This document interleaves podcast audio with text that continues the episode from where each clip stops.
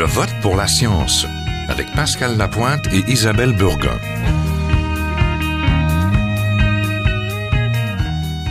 Cette semaine, énergie. Où commence l'acceptabilité sociale? bonjour Isabelle. Bonjour Pascal.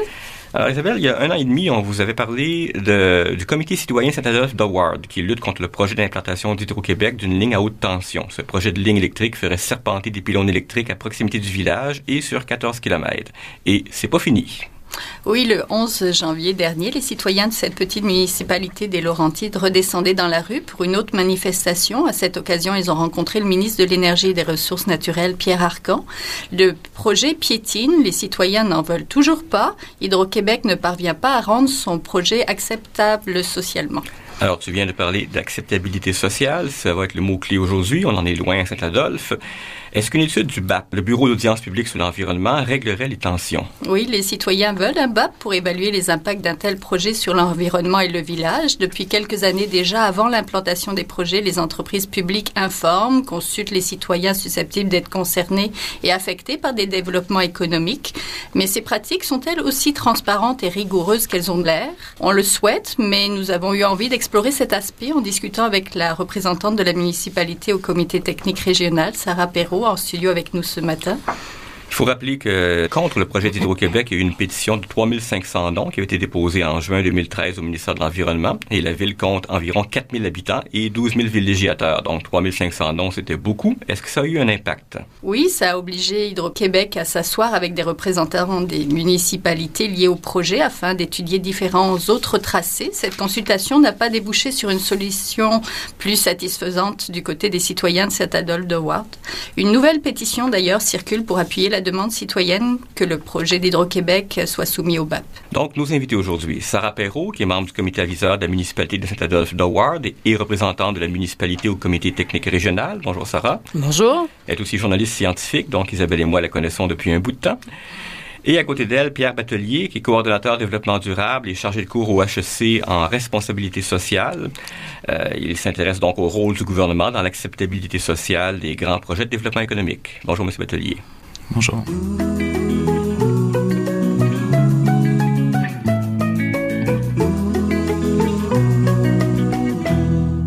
Où en est-on dans le dossier du projet de tracé deux ans après? Alors, on en est toujours à une très forte contestation. Comme euh, vous le mentionniez, c'est un projet pour lequel il n'y a toujours pas, à nos yeux, d'acceptabilité sociale pour les citoyens de la municipalité de Saint-Adolphe d'Howard.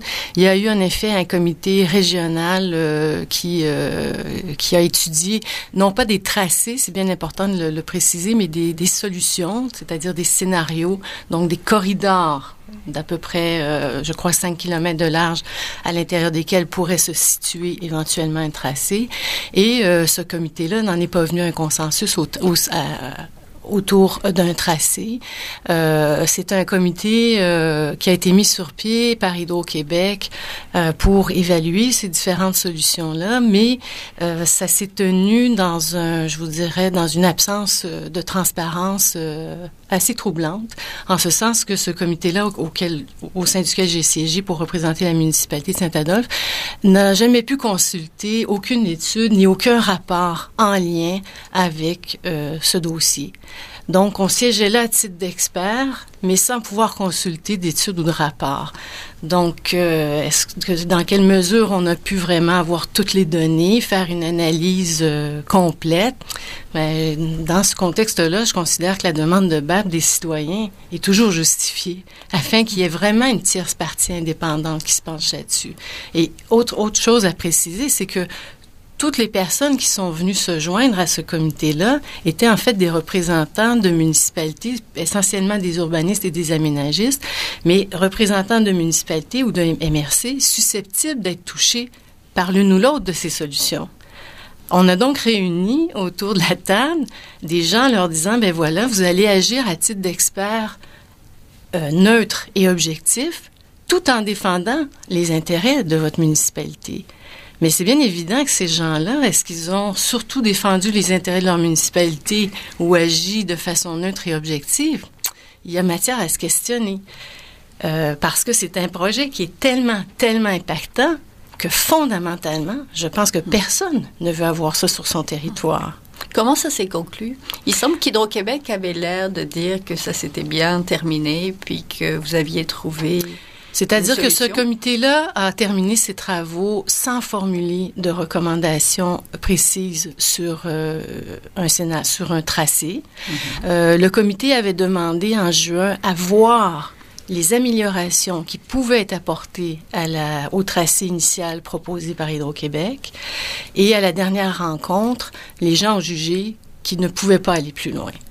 On a, il nous manquait toujours des simulations visuelles, il nous manquait toujours certaines informations. Le, la situation était un peu inconfortable en ce sens qu'Hydro-Québec, avant même que le comité ait terminé ses travaux ou pris connaissance de, de l'ensemble des améliorations possibles au tracé, avait déjà contacté les propriétaires touchés et déjà contacté les élus pour leur présenter le tracé.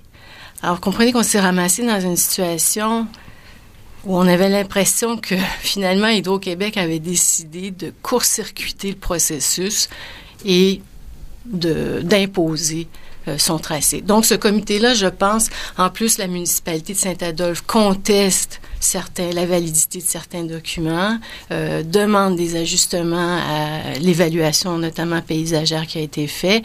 Donc, le contexte était tel que je pense que ces gens-là il aurait fallu vraiment manquer de professionnalisme, à mon avis, pour recommander un quelconque tracé. Il manquait des données. Euh, il y avait des documents qui n'avaient pas été consultés par certaines personnes. Je pense que c'était impossible et que les gens, en quelque sorte, ont, dit c'est assez. Pierre Batelier, j'aimerais entendre vos réactions par rapport à ce que vous venez d'entendre, mais aussi quelles sont, vous me parliez des attentes des citoyens dans ce genre de dossier.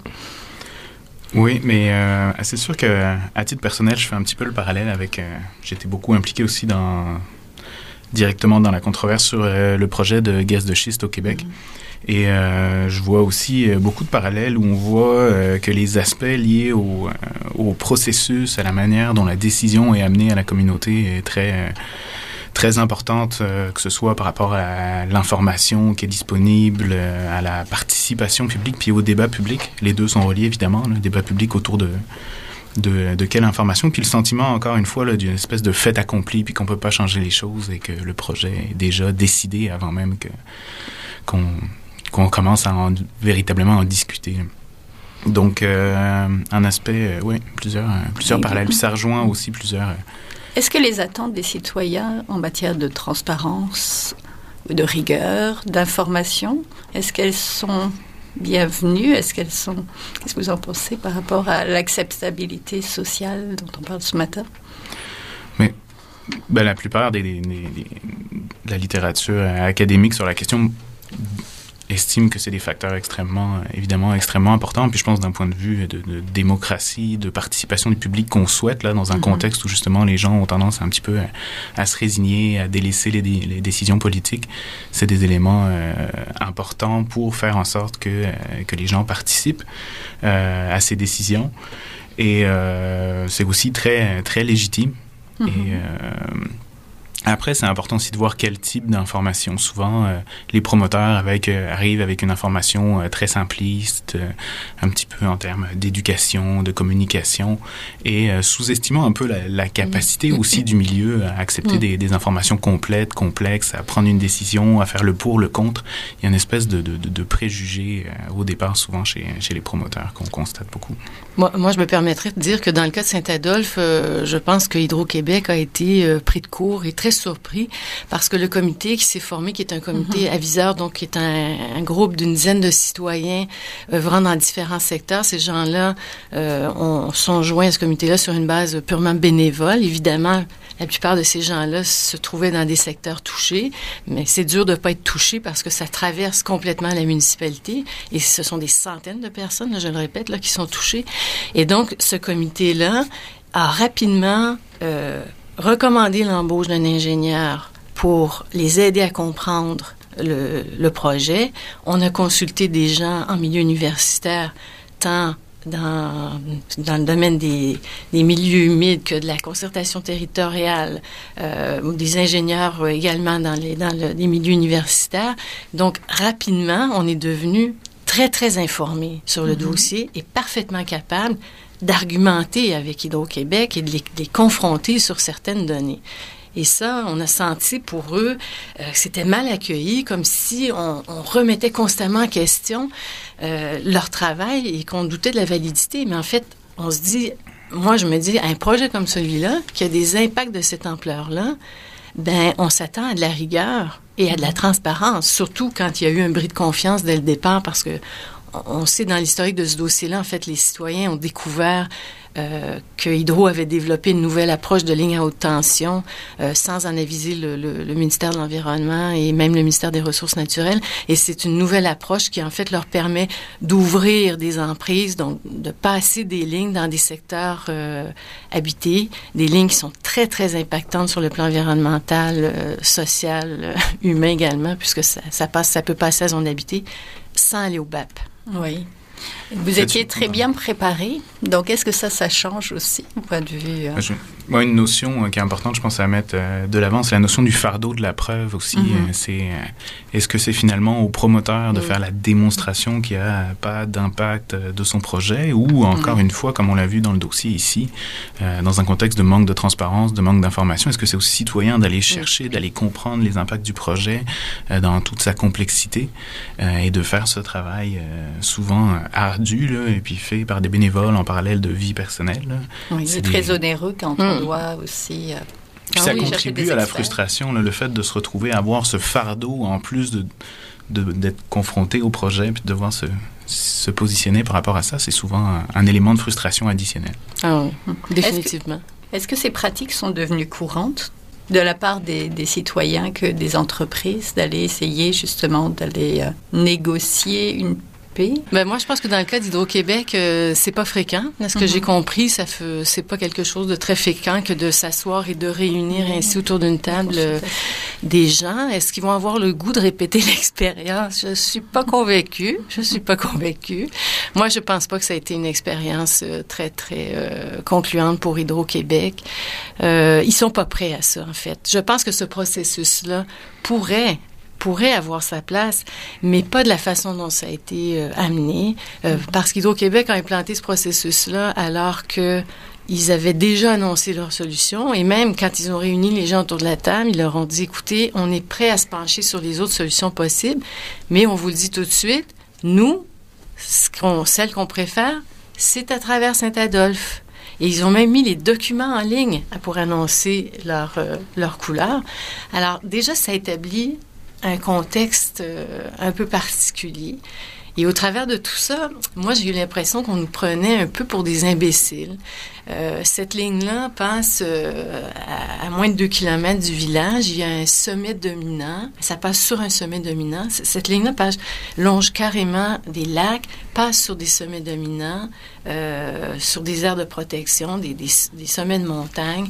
Et elle est nécessairement visible, non seulement du village, mais de la montagne, qui est un des attraits touristiques importants, qui est un centre de ski. Et on nous a dit que la ligne ne pouvait pas être visible du haut de cette montagne-là. Alors, moi, vraiment, là, j'ai pas compris qu'est-ce qui s'était passé. Comment est-ce qu'on peut venir dire ça à des gens qui, sont assis à titre d'experts et on leur dit non, c'est impossible que cette ligne-là soit, soit visible. Monsieur Batelier, pour vous relancer sur la question d'Isabelle, cette idée du fardeau de la preuve dont vous parliez, est-ce que cette idée d'envoyer le fardeau de la preuve sur le citoyen, est-ce que c'est devenu vraiment une pratique courante? Mais non, justement, euh, je pense que les, milieux privés et publics commencent à évoluer vers plus justement d'informations de, préalables, euh, mm-hmm. de, de consultation du public. Après, c'est plus difficile d'aller vers une véritable participation. Et euh, souvent, et parfois c'est un de la participation, faire participer les gens, mais sans véritablement leur offrir un mm. véritable choix et sachant que tout est déjà décidé, c'est encore plus contre-productif parfois. Mhm. Et euh, aussi la qualité de l'information est très importante. Euh, à ce titre-là, la ville de Montréal a une démarche assez intéressante où ils préparent d'ailleurs toutes les consultations euh, publiques en faisant vraiment du terrain, en, en fournissant de l'information un an avant, en rencontrant les groupes pour essayer, faire en sorte que la participation soit pas juste un acte en disant euh, c'est check, on a fait notre session de consultation publique, mais il y a vraiment une participation effective parce que sinon, de toute façon, ça sortira après le projet, mm-hmm. quand le projet commencera sur, sur le terrain. la notion de choix est importante aussi, là, je pense, par rapport, on, le voit clairement dans, dans les, les arguments amenés dans ce projet particulier avec Hydro-Québec, les gens n'ont pas l'impression d'avoir un choix. Donc, les faire participer autour de d'accommodement raisonnable d'un projet, si les choix fondamentaux, c'est-à-dire les différentes alternatives qui sont sur la table, n'ont pas été présentées, c'est quelque chose qui est une, une revendication assez présente. On l'a vu dans le cas du gaz de schiste. Oui, mais le gaz de schiste, OK, on a besoin de gaz naturel à prouver. Mhm. Quelles sont les alternatives possibles? Alors que souvent, on avait enfermé la discussion. Mhm. Donc, comment faire du gaz naturel de manière socialement responsable ou socialement acceptable? Mais est-ce que c'était vraiment la décision? Euh, c'était, on se penchait pas sur le pourquoi et sur les alternatives. C'est mhm. souvent ce qui manque dans ces participations. si j'entends bien, c'est qu'Hydro-Québec devrait s'inspirer de la ville de Montréal.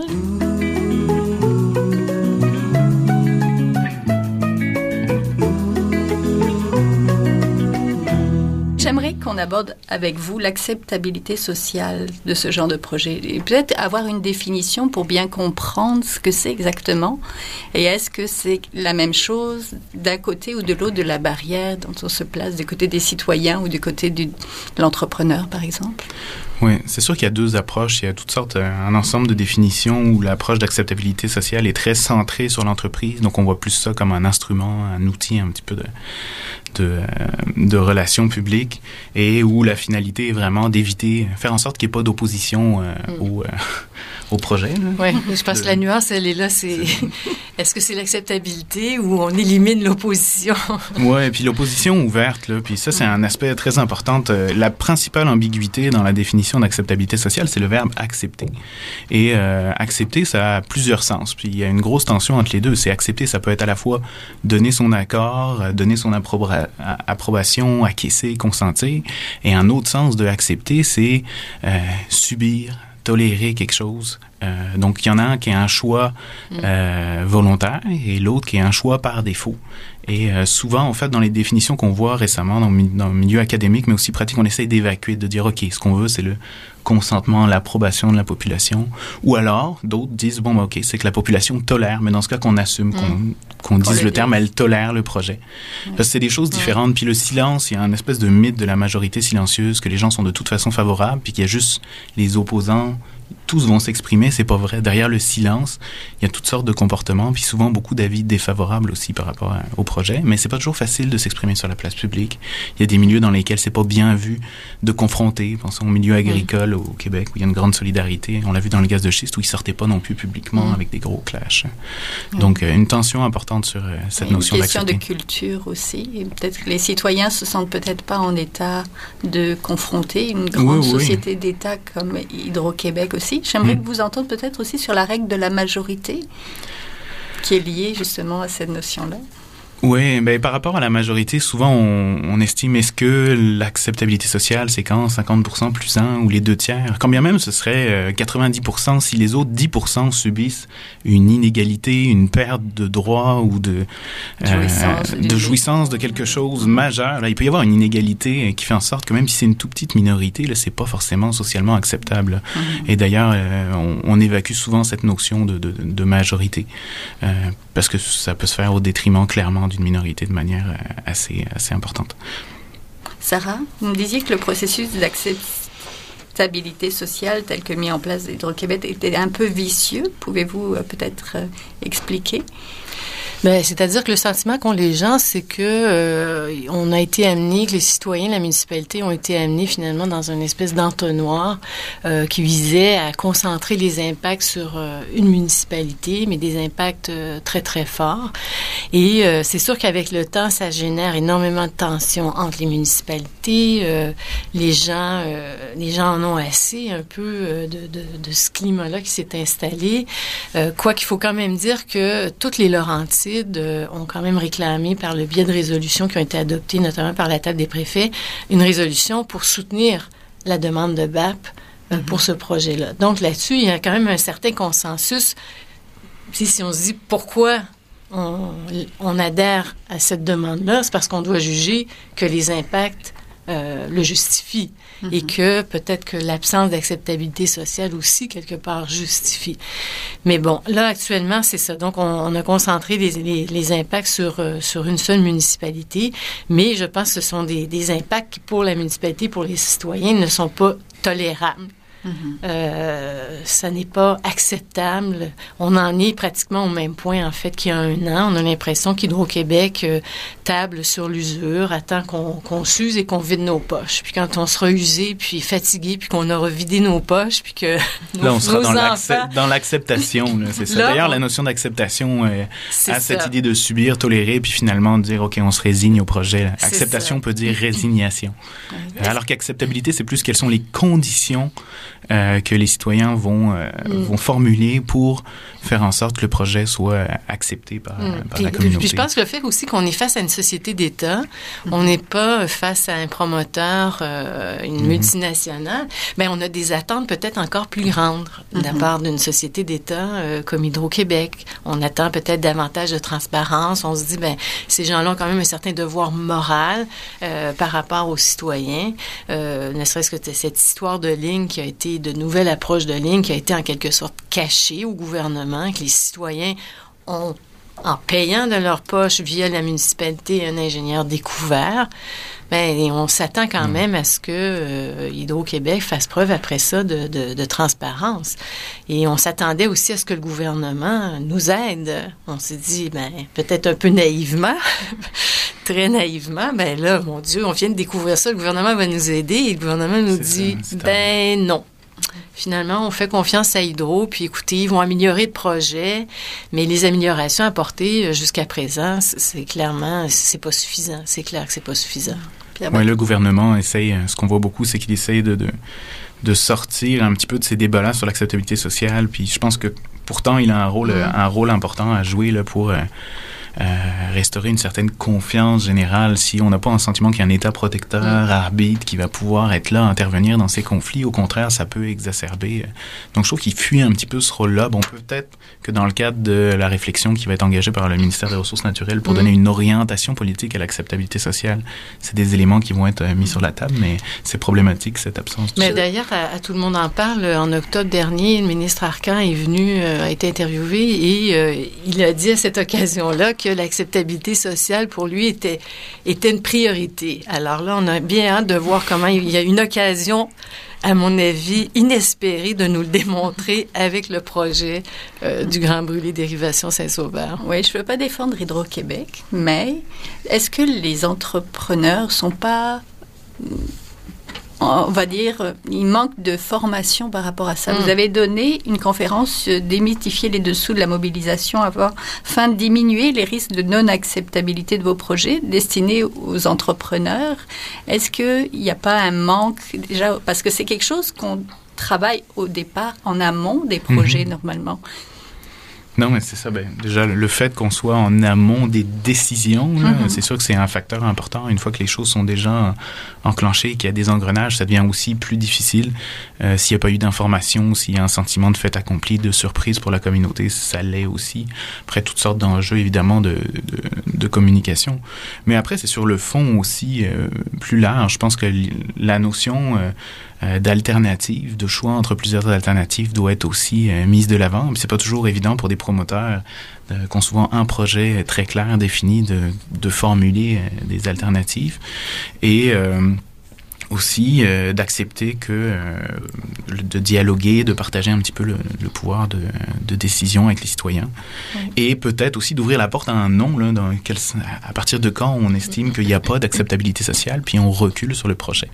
Et euh, parfois, bon, certaines entreprises dans le domaine éolien peuvent maintenant reculent ou abandonné des projets, et puis finalement, ça, ça leur a servi en termes d'apprentissage, ils sont mieux revenus dans d'autres communautés, ils ont revu leurs projets. Euh, c'est plus difficile pour des, quand vous avez un seul projet central, là, comme TransCanada, par exemple, là, de, de Oui, faire mais ça. Mais C'est pas ce que désire l'entreprise, de faire euh, une marche arrière sur un projet et de pas développer. Ce qu'elle veut, c'est développer. Donc, euh, oui, mais des fois, euh, encore faut-il que ce développement soit justifié. On a un préalable que tout développement, les emplois, les... mais à un moment, la pertinence économique, si vous regardez le cas du gaz de schiste, c'est vraiment ce modèle de développement. Puis, euh, dans les, même dans les paradigmes classiques, euh, une fois qu'on prenait euh, les coûts pour l'ensemble de la société, ce qu'a conclu le BAP dans le- son rapport récent de décembre, c'est qu'il n'y avait pas de pertinence socio-économique pour euh, l'État québécois, euh, et en tout cas la collectivité québécoise euh, par rapport à ce projet-là. Donc, euh, donc ça, c'est un aspect, un aspect Alors, important. Ben alors, oui, allez-y. Mais euh, donc c'est ça aussi. C'est quels sont les critères d'évaluation qu'on prend en compte? Et ce qu'on peut, en fait, un élément aussi qui est, qui est réclamé, c'est comment on fait en sorte qu'on décide ensemble des critères selon lesquels on va évaluer le projet. C'est-à-dire, euh, souvent on arrive, consultation publique, voici euh, le projet d'évaluation qu'on en fait, mais on, on va discuter sur euh, les, les résultats de cette évaluation, mais on va jamais discuter ensemble sur les critères, comment on évalue le projet. Alors, à la lumière de ce que vous observez rapidement, parce qu'on approche de la fin, est-ce que vous considérez que les promoteurs sont, deviennent plus avisés, ont une meilleure stratégie, meilleure argumentation, ou est-ce qu'à l'inverse, les citoyens sont plus avisés? Bon, Des deux côtés, je pense qu'il y, y y a un progrès, il y a une professionnalisation euh, un petit peu euh, au niveau des, des entreprises. Elles revoient leurs pratiques, même s'ils ont du mal à sortir de certains euh, stéréotypes. là, le raccourci du pas dans ma cour où on, on a tendance à mettre finalement les citoyens comme des gens égoïstes qui seraient prêts à accepter les projets tant que c'est pas à côté de chez eux. La science, la littérature académique, euh, littérature académique a montré que c'était un phénomène plutôt marginal, puis que des questions comme la justice distributive, c'est-à-dire qui, comment vont être répartis les impacts, on le voit très clairement dans le projet ici, et les, les questions de justice procédurale, est-ce que c'est transparent, euh, est-ce qu'on a participé, est-ce qu'on a été mis devant le fait accompli, sont tout aussi importants, voire plus importants. Donc il y a une grande variété de facteurs que commence à comprendre un petit peu l'entreprise. Et de l'autre côté, les citoyens, eux aussi, euh, bon, on se professionnalisent dans les... Ben, se professionnalisent, ça, mais ont des meilleures stratégies de mobilisation, même de participation, puis participent de manière très constructive souvent. Et alors qu'on a tendance à mettre de l'avant une caricature du citoyen émotionnel, et, euh, puis les émotions participent souvent euh, aux décisions, même à tous les niveaux, incluant euh, dans l'entreprise. la suite des choses, les prochaines étapes, c'est quoi? Vous allez rencontrer le ministre donc bientôt. Oui, alors on a une rencontre euh, prévue avec le ministre dans quelques semaines euh, en février, avec le ministre des Ressources naturelles. On a travaillé très fort pour obtenir, pour réussir à obtenir euh, cette rencontre-là. Donc, euh, ce qu'on souhaite, c'est que le ministre euh, prenne vraiment connaissance de ce dossier-là, parce que jusqu'à présent, euh, les seules données qu'il a eues, ce sont celles fournies par Hydro-Québec, et qu'il se saisisse euh, du dossier et qu'il apporte le support euh, dont les citoyens euh, attendent et pour atteindre une acceptabilité sociale qui, clairement, clairement, dans ce dossier-là, n'a pas été atteinte. Ouais. Bien, ben, ça va être intéressant à suivre. Espérons qu'il ne faudra pas encore deux autres années pour euh, connaître la suite. Alors, on était avec Sarah Perrault, membre du comité aviseur de la municipalité de Saint-Adolphe de Ward et représentante de la municipalité au comité technique régional, et Pierre Batelier, qui est coordonnateur de développement durable et chargé de cours au HEC. Merci à tous les deux. Merci. Merci.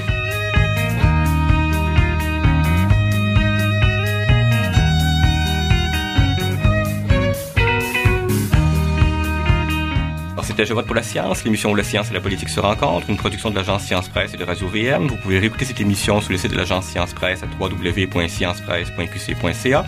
À la régie aujourd'hui, Guy Lafrance. Merci à tous. À la semaine prochaine. Jin Jiahua est un chercheur typique de ceux pour qui les progrès de la bioinformatique ont préséance sur le sens biologique pour qui la grosse science